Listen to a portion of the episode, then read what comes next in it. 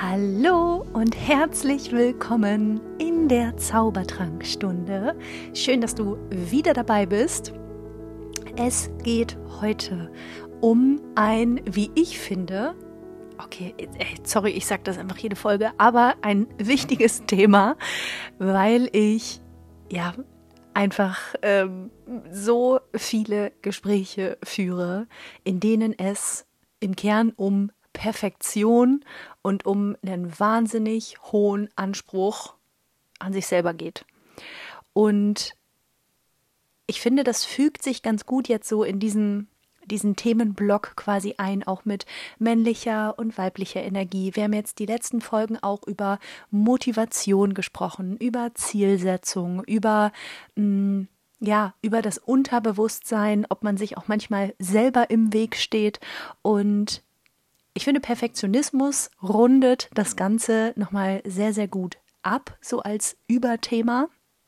Und äh, weil ich ja auch nochmal so einen kleinen Schwenk machen möchte in die Astrologie, ins Human Design, werde ich dir auch in dieser Folge so ein paar, ja, ich sag mal, Marker oder Positionen mitgeben, wo wir erkennen können, ob wir besonders gut auf uns achten dürfen in puncto Perfektionismus.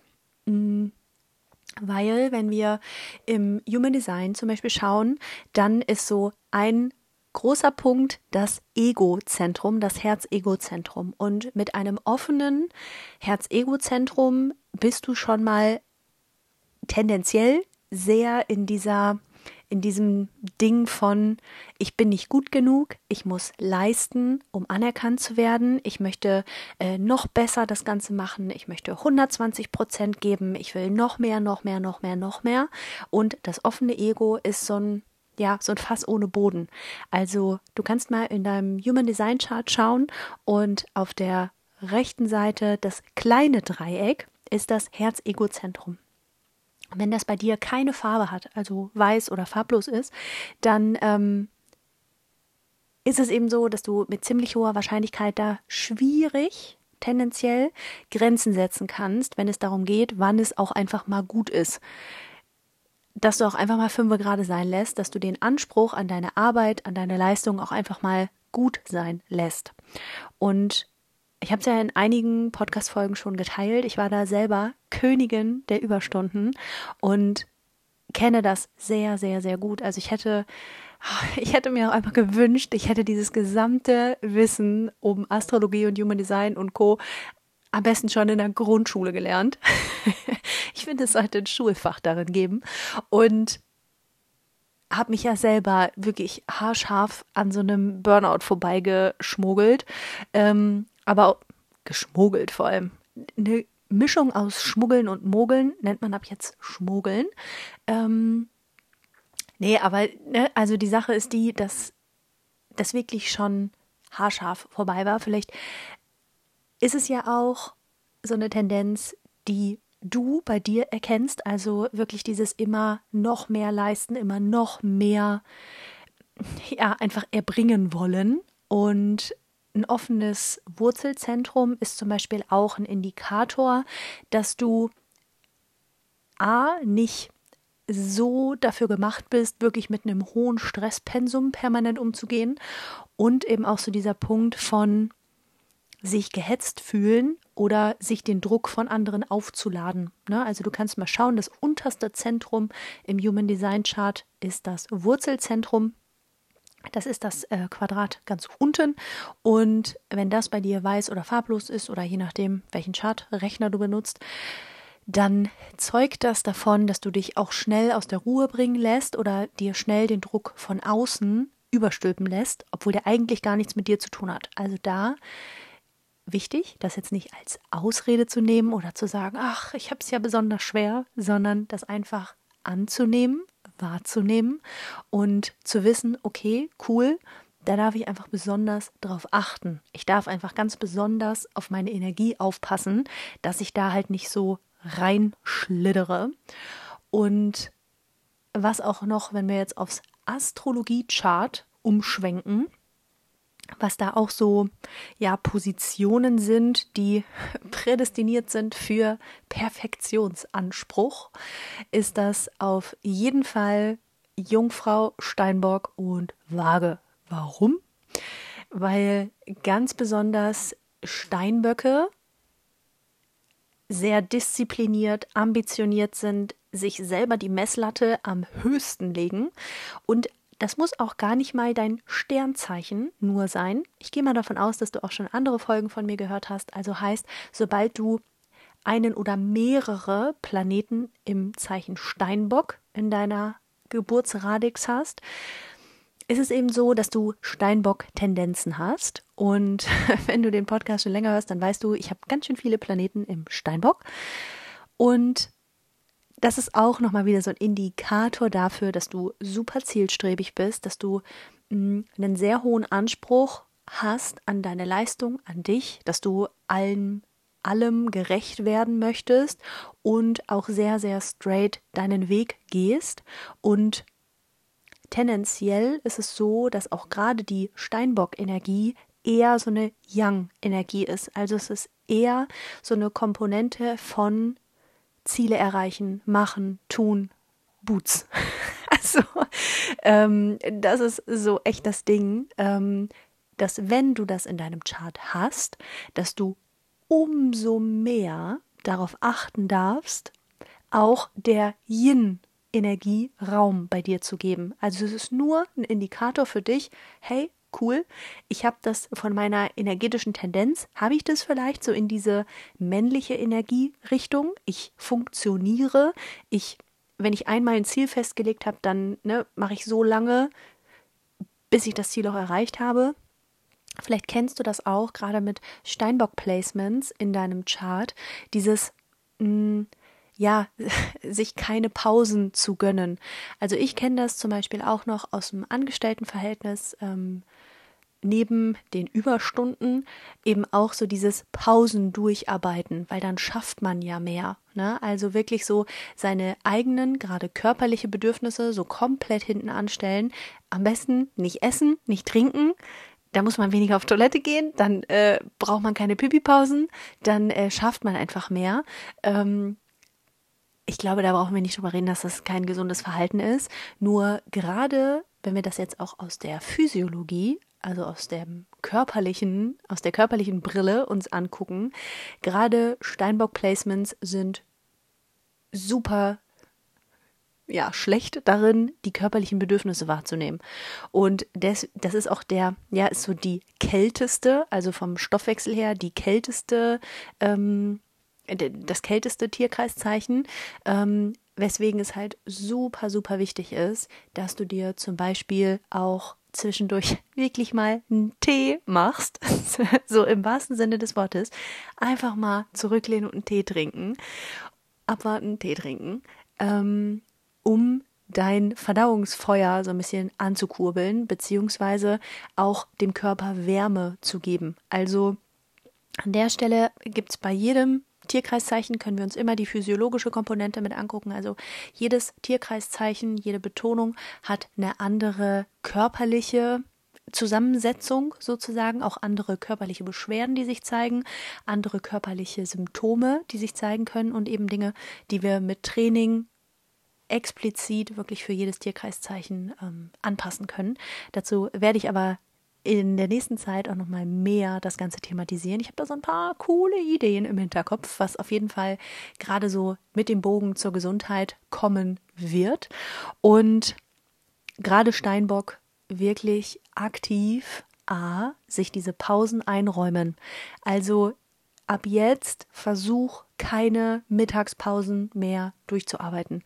Versuch dir, und wenn es nur 15 Minuten sind oder was, sich so ein bisschen dran zu gewöhnen, geh an die frische Luft, geh atmen, geh trinken, geh essen. Und das klingt jetzt für andere Tierkreiszeichen wahrscheinlich völlig plemplem.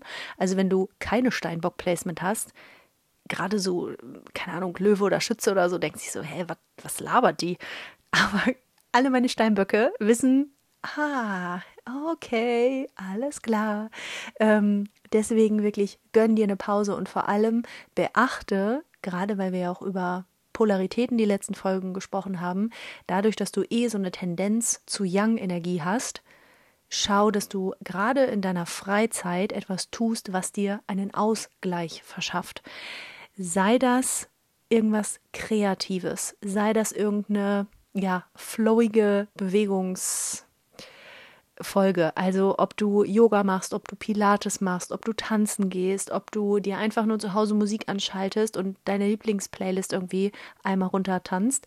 Ähm, irgendwas oder selbst auch nur Mobility. Also gerade Steinböcke verkrampfen auch voll in diesem, ne, gerade Nackenverspannungen, Hüfte, unterer Rückenverspannungen ist an der Tagesordnung. Deswegen da gegenarbeiten.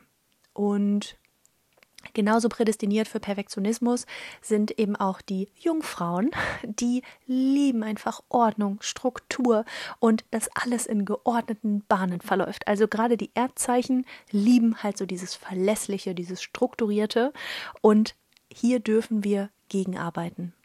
Also die Jungfrau noch aus einer anderen Facette heraus als jetzt die Steinbock-Energie, aber gerade auch so dieser Ordentlichkeitsanspruch, dieses Sauberkeit, Ordnung, ähm, gepflegtes, gepflegter Vorgarten, sag ich jetzt einfach mal, ne? Also wirklich, eine Jungfrau projiziert ganz oft diese Unordnung im Innen auf die Ordnung im Außen. Also es muss alles perfekt auf Kante gefaltet sein, jedes Staubkorn am besten weg, jede kleinste Ablager Staubablagerung muss irgendwie weggeputzt sein oder so. Und das ist ganz oft so eine Kompensationsstrategie von Jungfrauenergie. Also ganz viel dieses, ich schaffe im Außen Ordnung, damit ich meine, ja, ich nenne es jetzt mal Unzulänglichkeiten im Inneren so ein bisschen vertuschen kann. Und auch das kannst du dir sicherlich vorstellen, ist jetzt nicht so die perfekteste Strategie. Wir haben ja schon die letzten Folgen darüber gesprochen. Dein Außen ist immer nur ein Spiegel, wie es in deinem Inneren aussieht. Und da darfst du dich aber auch ganz ehrlich fragen, wenn ich jetzt krampfhaft versuche, im Außen für Ordnung zu sorgen, geht's, ist es dann auch in meinem Innen so schön und ordentlich und aufgeräumt und sauber? Also gerade für Jungfrauen ist es eben so, dass es super wichtig ist, sich mit den eigenen Bedürfnissen auch auseinanderzusetzen und sich auch Pausen zu gönnen, eben auch mal fünfe gerade sein zu lassen, eben auch mal lieber anstelle im Außen alles perfekt lupenrein sauber zu haben, lieber sich mit dem Innen zu beschäftigen, lieber sich was Schönes zu essen machen, lieber durchatmen, auch irgendwas tun, was wirklich der Seele gut tut. Das ist super, super wichtig. Ähm, um auch da so eine Balance zu schaffen. Also hier ist es eher so diese Polarität von ja, also von innen und außen, also dieses Wohlbefinden, dieses, dieses ausgeglichen fühlen, dieses glücklich sein im Innen wie im Außen. Das ist eher so diese Polarität, die sich für Jungfrau-Energie ergibt. Und auch noch ein Perfektionsmeister, die Top 3 sozusagen, ähm, sind auch vage Menschen. Allerdings bezieht sich das gar nicht so auf diese Hassel-Energie, sondern eben sehr auf diesen ästhetischen Anspruch. Also, wenn du eine vage Betonung in deinem Chart hast, dann ähm, ist es höchstwahrscheinlich so, dass du ähm, ja sehr bedacht bist auf Kleidung, auf Make-up, auf ja, dass im Außen alles schön harmonisch zusammenpasst, dass sich Harmonien ergeben, dass du vieles im Außen eben ja die Wogen glätten möchtest, dass alles nach außen hin perfekt ist. Aber auch das ist so aus einer anderen Facette heraus als jetzt bei der Jungfrau, weil die Jungfrau möchte leisten und möchte das alles perfekt erschaffen und für die Waage ist dieses harmonische Äußere, dieses perfekte Äußere eher so, ja, noch mehr so dieses Gefühl, weil die Waage-Energie ist ja Luftenergie im Vergleich zur Erdenergie. Mm, das ist anders. Also, wenn du dir die Folgen zu den Sternzeichen schon angehört hast, dann wirst du den Unterschied noch mehr verstehen. Ähm, aber die Sache ist die, dass die Waage eben auch ganz viel versucht, im Außen eine Harmonie herzustellen und oftmals Schwierigkeiten hat dabei, Grenzen zu setzen. Also das ist eher so das Lernfeld für Waagebetonung, weil Wagen möchten so ungern Disharmonien schaffen, beziehungsweise stecken halt super viel zurück. Die haben eher so eine sanfte Energie, also ganz anderer Perfektionismus als jetzt zum Beispiel Steinbock. Und das ist so ein sanfter Perfektionismus. Also die wollen, dass nach außen hin alles gut ist, aber die Frage ist, auf Kosten von was? Auf Kosten vom eigenen Wohlbefinden. Deswegen, gerade wenn du eine Waagebetonung hast, dann oder mehrere Planeten im Zeichen Waage, dann schau unbedingt dir deine zwischenmenschlichen Beziehungen an, schau dir unbedingt dein Arbeitsumfeld an und guck mal, wo du Kompromisse eingehst. Super, super wichtig. Also kann natürlich auch jeder machen, der jetzt, der jetzt die Folge hört, auch wenn du keine vage Betonung hast, nur dann ist es umso wichtiger. Ähm, aber dieses, wo gehe ich Kompromisse ein, was sich eigentlich für mich nicht gut anfühlt. Und es ist ein Unterschied, ob ich darüber nachdenke was jetzt taktisch das Klügste wäre oder ob ich fühle, dass es sich für mich nicht gut anfühlt. Das ist nochmal ein großer, großer Unterschied. Ich werde die nächste Folge ganz besonders nochmal auf das Thema Bewusstsein eingeben, also Bewusstsein, Fühlen versus Verstand. Und erstmal aber zum, zum Punkto Perfektionismus. Wenn du dich selber als ja, als äh, Perfektionist bezeichnest, dann schau mal, was dahinter liegt. Also gerade eben hier ist das noch in Balance oder gerät da etwas ja aus dem Gleichgewicht? Das ist da eigentlich eine viel wichtigere Frage, weil oftmals betiteln wir so Perfektionismus als negativ. Ist es aber ja vielleicht gar nicht. Also auch hier, das ist wieder die Frage, welche Bewertung gibst du dem Ganzen? Und Perfektionismus ist ja per se erstmal nichts Schlechtes, außer wir setzen uns selber damit krass unter Druck, weil dann schadet es deinem System. Dann tut es dir nicht gut. Aber wenn du dir selber ähm, ja einfach damit einen Rahmen schaffst, aber für Ausgleich sorgst, dann ist Perfektionismus schon wieder gar nicht so dramatisch. Deswegen beachte das einfach mal für dich und wir haben ja schon über Zeitmanagement gesprochen, also egal mit welchem Tool du das machst, ob du eine App nutzt, ob du den Google-Kalender nutzt, ob du das händisch machst, also haptischer Kalender, völlig wurscht, aber schaff dir einen Rahmen und ich würde dir auch empfehlen, da sowohl Yang-Zeit als auch Yin-Zeit einzutragen. Also trag dir doch einfach mal ein, ich mache eine halbe Stunde voll Power, alles an Erledigungen und To-Dos abarbeiten, weil Zeit ist flexibel, Zeit äh, ja, nimmt sich immer genau den Raum, den wir ihm geben. Und wenn du dir einfach sagst, ey, in 30 Minuten mache ich jetzt hier meinen gesamten Haushalt, ich gebe richtig Gas, dann schaffst du es auch in 30 Minuten. Das ist genau dieses Ding von, wenn auf einmal plötzlich Besuch sich ankündigt, deine, deine Wohnung, du wolltest die schon wochenlang aufräumen, es kündigt sich Besuch an, der kommt in einer halben Stunde, dann auf einmal schaffst du deine gesamte Butze in einer halben Stunde aufzuräumen. Also setz dir doch selber einfach den Rahmen und dann schaffst du es plötzlich auch. Und genauso wichtig, aber eben auch diese Yin-Zeit. Und das würde ich gar nicht im Vorfelde betiteln, was du dann da machen musst, sondern, wie in der letzten Folge angesprochen, schnapp dir deine Energietankstellenliste und ähm, guck einfach, dass du ja dir intuitiv, ist nämlich auch Yin, Intuition, spontan, intuitiv im Flow einfach das aus dieser Liste raussuchst, was sich für dich jetzt, heute, in diesem Moment am besten für dich anfühlt. Weil Yin-Energie plant nicht. Yin-Energie hat nicht ein genaues Konstrukt. Nächsten Dienstag um 17 Uhr mache ich eine Meditation. Wenn du nächsten Dienstag um 17 Uhr keinen Bock auf eine Meditation hast, ist das Bullshit. Dann ist es keine Yin-Energie, sondern du bist nur so richtig im weiblichen Flow, wenn du dir das vorher nicht vornimmst, sondern schaff dir einfach nur den Raum dafür durch Yang-Energie und dann füllst du den spontan und intuitiv, wie sich das für dich am richtigsten anfühlt. Das ist gelebte Weiblichkeit in a nutshell, wenn man das jetzt mal so richtig runterbricht. Ich liebe ja komplexe Themen einfach machen, aber so kannst du Weiblichkeit leben. Da musst du nicht einen riesen Tamtam und Hokuspokus Fidibus drum machen, sondern mach einfach intuitiv das, was sich für dich gut anfühlt. Selbst auch, wenn du ähm, Fulltime-Job hast, wenn du zusätzlich Mama bist, wenn du alleinerziehende Mama bist, wenn du wirklich einen Arsch voll Arbeit hast, wenn du nicht weißt, wo oben und unten ist, dann mach halt nur zehn Minuten Yin-Zeit. Aber Hauptsache, du machst das und guckst einfach, boah, was fühlt sich für mich jetzt gerade am aller, allerbesten an.